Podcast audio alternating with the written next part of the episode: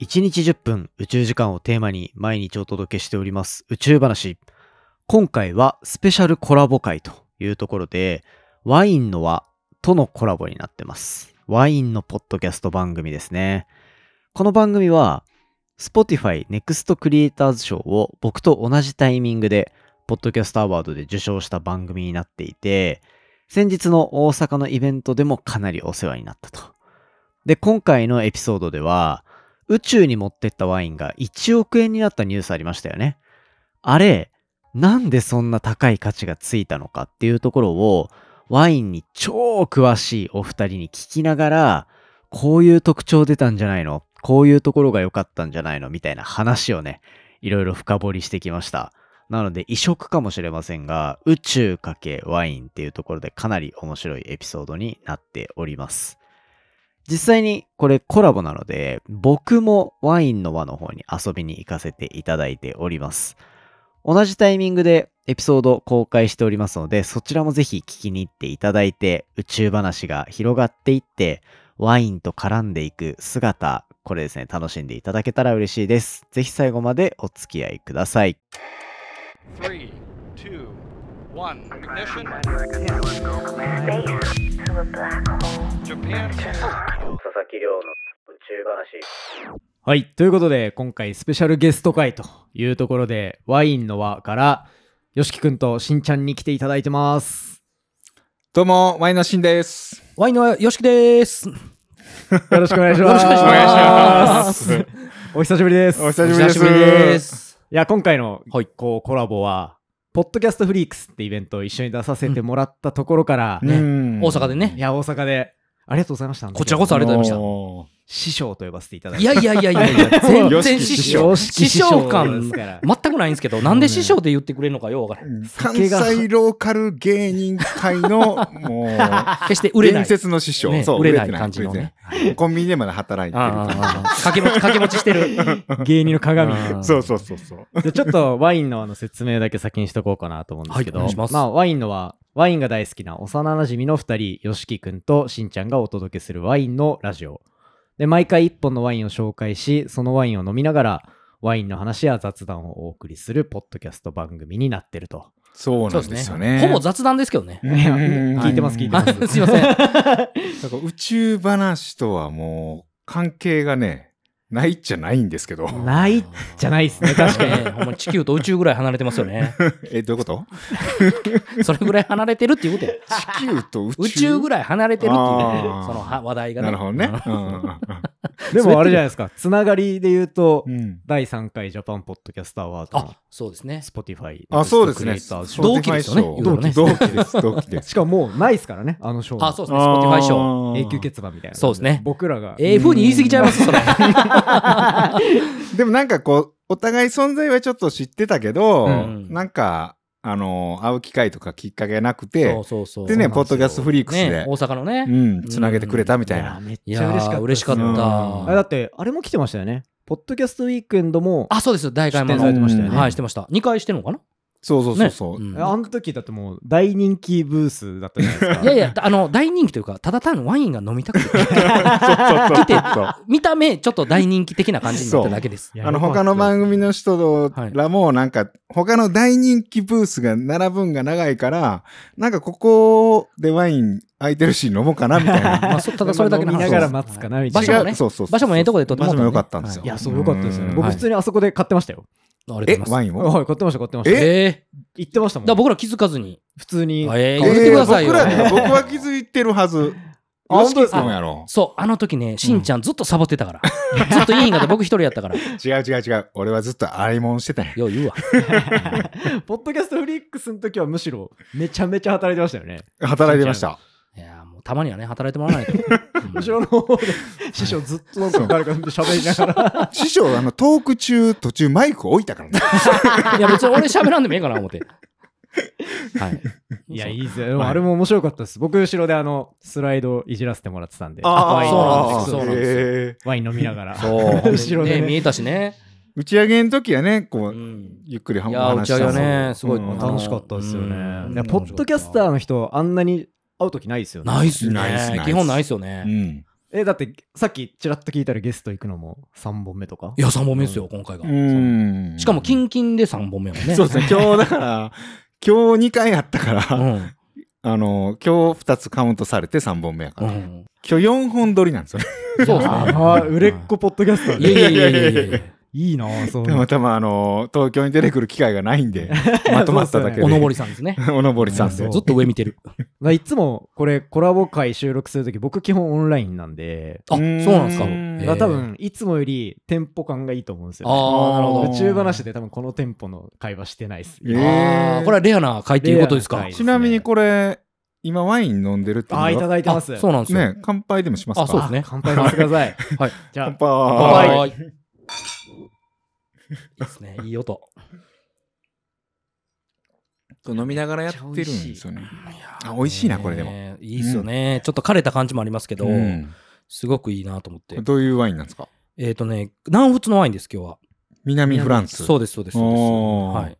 で、えーシュプタンスっていう、えーワインの名前なんですけど、うんはいシュプえタっ、とね、物質とか実質とかそういう意味なんですよ。ああ、ちょっと宇宙っぽい。そうそうそう。で、 エチケット、エチケットもすごい宇宙的なエチケット。エチケットっていうのはラベルですね、ワインの。ああー、ワインのラベルね。はいえーもうすごく宇宙的な感じなので、やっぱり今日はこれかなと思って。確かになんか月っぽくも見えるし。そうそうそうそうそう。太陽っぽくもあるし、そみうたいんな。うんうん。ドメへードメーヌマダっていう作り手なんですけどへね。ーそうそう。だからね、その名前もすごくこう、ちょっと被ってる部分もあるし、あ、じゃあって感じで宇宙話に合わせて、そうです、もちろんもちろんもちろん。このワインを選んできた。そあれりでがてえ、すげえ、 いやいやいやおしゃれけどそれはね、そうそういうのやれる大人になりたいっす。いやいやいやいや、子供ですよ、まだ。いいなぁ。いや、今日、ちょっと何話そうかなと思って、はいいはいうんろいろ考えてたんですけど、は前に一回宇宙ワインの話を、あ、はいはポッい。ドキャストで取り上げた時うんうんうんに、結構反応良かったああですよね。ー、なるほど。なので、ちょっはいと宇宙ワインとか、はい宇宙ワインっていうのは宇宙にワイン持って行って、めっちゃいいワインらしいんですよ。僕、あんま詳しくないんですけペど。トリスですよね、うんあそうで確すか。そうですん名前聞ききました。そう、それで、それを12本、1ダース持ってって、持って帰ってきたやつが、まあこう、無重力でどうああ。風味が変わってる。るかとか宇宙でちょっと熟成させるみたいな。そううですねあでしかも持って帰ってきたらあれそもそも高いワインそうですね、めちゃめちゃ高高いですね。うん十万っていあ。ううん十万。ワインです。普通で買っても。ペトリス。はい。へえ。でそれを宇宙持ってって持って帰ってきてオークション出したら1本1億円に1億あ、でもそのニュース見ました、僕も。あ本当ですうん。そうだからでも確かに宇宙で熟成ってさせるとっていうのは多分前代未聞やから多分その一発目だからそうだからそれで高いんでしょうね。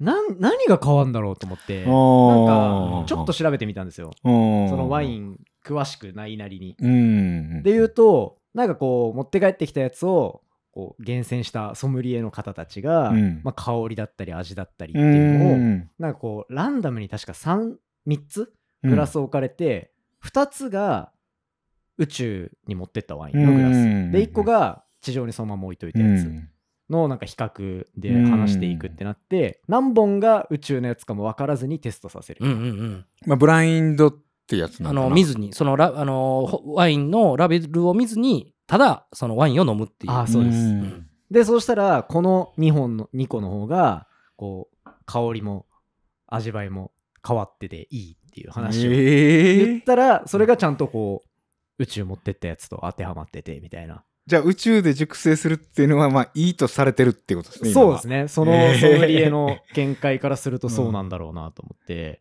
どうですかこの見解をよしき君。えっとね、その僕も宇宙に行って飲んだことがないので、うんでまあ、はい僕その宇宙の持って帰ってきたワインを飲んだことないのであの推測でしか言えないんですけど、うんそのコメントをされてたんですねその記事で、はいうんそのテイスターの方があのレンガ色のような反射を伴うルビー色の色合いっていう表現だったんですよんどういうこともう一レ回言ってンガレンガのような反射を伴うルビー色の色合いレンガのような反射を伴うルビー色の色合い。けどもうこれレンガってあー相当熟成が進んでるんですよあそうなんですかそうでまあそのもう表現自体でかなり熟成が進んでるんやろなっていうイメージと、うんあとはえっ、とねこのワインの可否にこう含まれるポリフェノールがあるんですけどアントシアントシアニンうん。あんアントシアニン。ワインの色素をこう構成する要素なんですけど、うん。これが酸化熟成の影響で、まあ、熟成の6、7年ぐらい経つと、こう、アントシアニンがほぼなくなって、そういうレンガ色とか、そういう色になるんですあーよ。になりやすいと。なので、まあ、ポテンシャルのあるワインはもっと続きますけど、一般的にはもう6、7年熟成が進んでるんであろう。っていう見解なんですよねね。ということは宇宙えそれ時間どれぐらいやったんやろ宇宙で熟成したんなんか数ヶ月ぐらいだった。あ結構短かった、はい。短いけど熟成度としてはより長く熟成したようなワインになってるってことね、おそらく2、3年は熟成が進んでいたとじゃあ宇宙の方が早いんや、いう話なんですよ。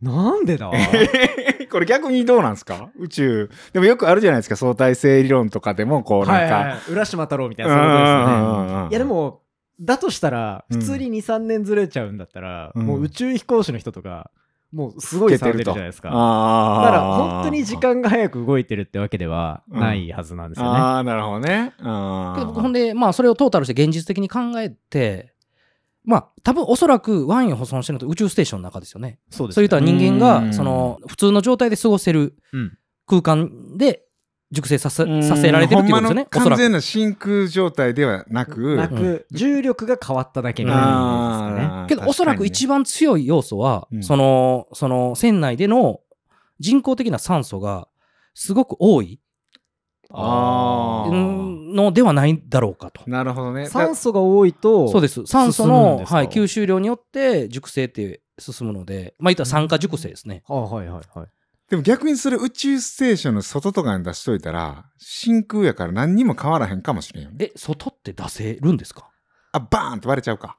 出した瞬間。まんまだと多分あー無理でしょ、雨になっちゃうんですけど。うんで船内っていう可能性が高いから、それを考えるうと、船内の酸素量が、あの、言ったら地球上よりも多かったのかなっていう予測です、あーただなるほどの。ね。それで、そう、進んだ。すごいうん現実的な、なんか、あの、いや答いやいやえになってしまって申し訳ないですけど。感じの ああの れ全コメ然ンなトいでやすよね。はい。いや、でも、いや、でもそれ面白いですね。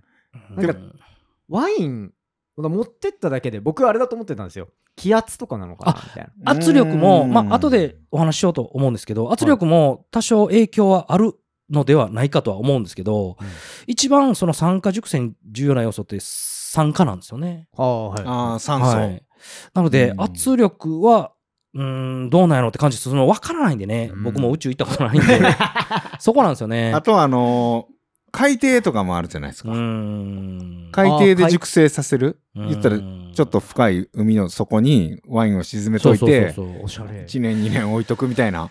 それもだから圧力が変わる。前なんか聞いたことある。あ沈没船で見つかったやつで、たまたまなんか、あーあーそうですねありますシャンパンですよねうんうんうんうんただけどその圧力って多分圧力がないことでワインに負担ストレスはかかりにくいっていうのは確かなんですよあーそうなんですね地上でもそういう醸造法のやらやり方があって言ったらその地上の重力でワインを流すことでストレスなくその持ってってやる例例えば結構ポンプで上げたりするんですうよんその時で重力ですごいこうワインにストレスが溜まるんですねあ持ち上げるときそうですそうですで逆にそのストレスが溜まったワインの方が檻が出やすい檻っていうこうなんなんて言ったらいいのまあワインの下にたばぬなんかこそううあの固形物固形物それが圧力のストレスが多いほどあ多くなるって言われてるみたいなんですよ。えー、それが実証ももされてるみたいで、へー多分ほんで僕が聞きたいのは本当に宇宙から持ってきたワインって檻ってどんな量なんやろうっていうまあそれを調べるにはねとりあえずの1億円 買う用の意して 買うのそもれら ってなるほどまあポッけドどキャあストで財を築い て 無理ですまあけど圧力は本当にこううー酸化ほど影響を与えないけどワインにストレスを与える与えないという意味ではいいかもしれないです。宇宙の環境というなるほど僕なんか予想だとうん多分檻あると思ってて、うんうんうん普通にも宇宙に置いてたってだけだったら変わんないと思うんですけど、うん持ってくじゃないですかはいうん持ってく時のロケット相当のな中スのトレスですもんねうん相当なストレスですあーよ確かね。にもねうだってさっきのそのライン持ち上げるってうん言うても多分数メートルとかそうですよね。ってなるけど地球離れるの に大気圏超えてで相当なストレスです、それ。 あ 5G とか 6G あー、それやばいですね。かかるからそこで一気にこうまず負荷かかってうたん上でさらに多分こうなんか酸素がなるほど。充満してる場所に置かれてとかっていうなんかいろんな負荷が分かった上でなのかなみたいなあーけど結果そのテイスターの人は宇宙に熟成させたワインの方が美味しいって言ってたんですよね。うん、そう。3本あって、2本が宇宙のワインで、うんあの1本が違うワインで、その2本を選んうだ。んけどワインとしてはスパルタな環境ですよどっちかいうと確うか。にーん。それダメの方に転がっちゃうパターンもあるんですよあります。もう弱いワイン弱いというかもうブドウとかワインに力のないワインはもうすぐへたれます多分。でも、A ワインやった。 A ワインややったら逆にそれがいい方向に行く場合はあります。ペトリウスって。ペトリスってすごいいい強いワインででしすよ。ょ。はうんい、強いですよ。。あの耐えうる熟成に耐えうるワインなんですけど、うんだからこそそうなったんかもしれないですね。なるほどなちょっとこう先に進まし。てちょっとこうよ予見じゃないけどあー。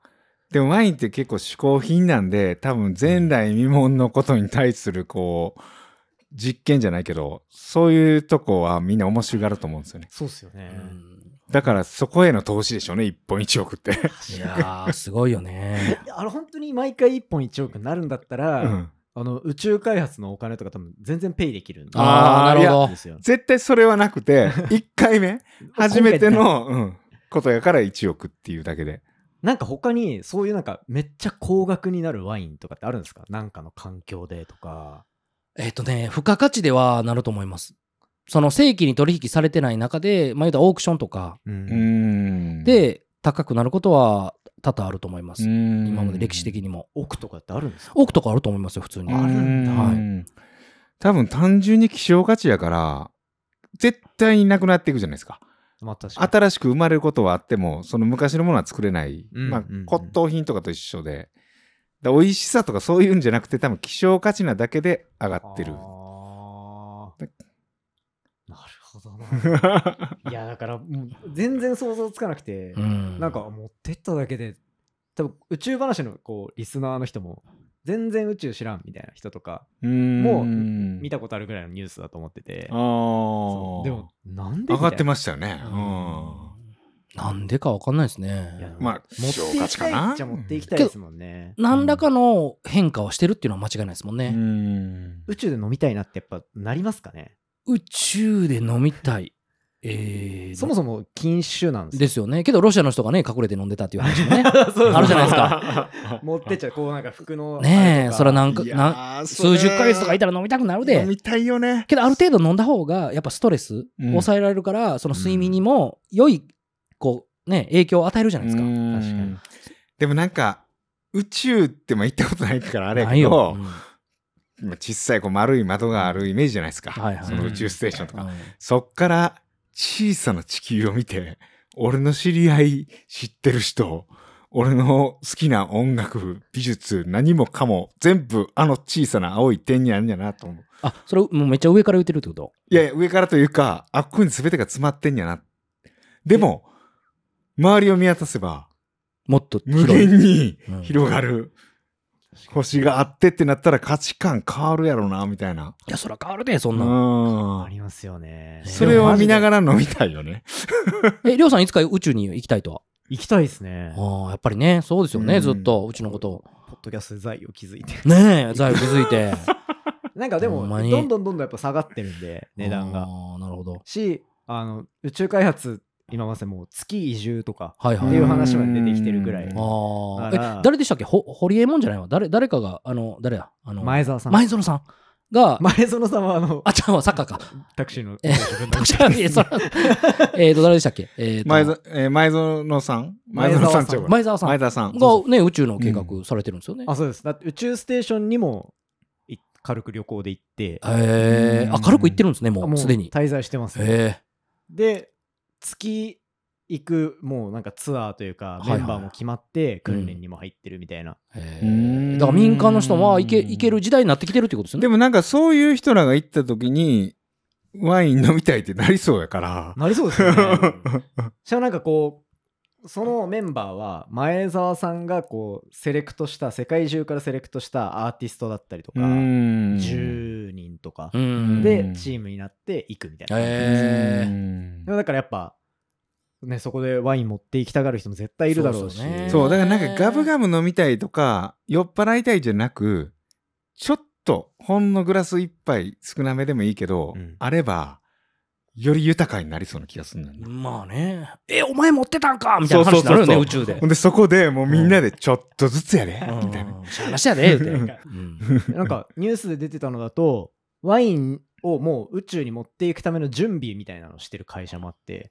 マムえー、それでもマム1億はいはにい触発されて、佐々木亮の宇宙話前編はここまでというところでまあ宇宙に行ったワインがどんな感じでうまくなったのかっていうのはワインの専門家から聞くのはなかなかやっぱ面白いですね僕が一人で宇宙話で話しててもここまではたどり着けないなっていうところが個人的にはめっちゃ面白かった部分でしたねこれ前編になってます後編は宇宙でワイン作れんのかなみたいなところを宇宙の研究の話とワインの専門家の意見とっていうのを交えながらちょっと未来の宇宙でのワインについて語り合っておりますこれなかなか面白くなってるので後編もぜひ楽しみにしておいてください僕も向こうの番組遊びに行かせていただいて宇宙かけワインの話してきてますのでそちらもぜひ聞いてみてください今回の話も面白いなと思ったらお手元の Spotify アプリでフォロー、フォローボタンの下にある星マーク、こちらからレビューいただけたら嬉しいです。番組の感想や宇宙に関する質問については Twitter のハッシュタグ宇宙話で募集しております。じゃんじゃんお寄せください。それではまた明日お会いしましょう。さようなら。